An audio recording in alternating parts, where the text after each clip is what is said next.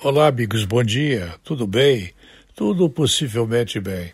Para mim, olhando o Brasil ou o mundo daqui do interior do Brasil, este país que tem circunstâncias pelas quais nós não podemos é, olhar no médio prazo, no curto prazo, no longo prazo, porque tudo pode acontecer e nada pode acontecer.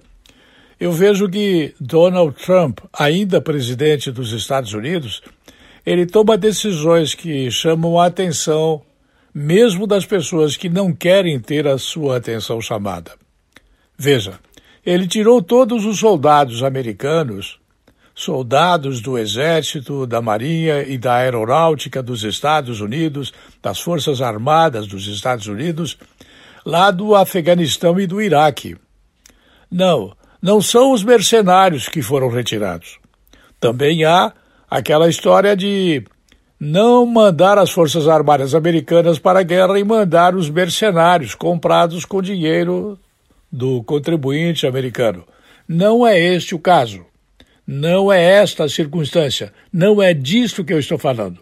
Eu estou falando que Donald Trump mandou tirar todos os soldados das Forças Armadas dos Estados Unidos da América do Norte dos países Afeganistão e Iraque.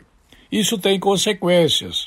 Tem consequências no próprio país de onde as forças foram retiradas e tem consequências dentro dos Estados Unidos para agradar a principal fonte de reação contra o Partido Republicano. Isso é possível que repercuta com mais intensidade dentro da Suprema Corte dos Estados Unidos, aonde há uma formação de opinião que leva em conta muito a necessidade do país cada vez mais se afastar do mundo em relação às guerras e os motivos ideológicos pelos quais as guerras são feitas.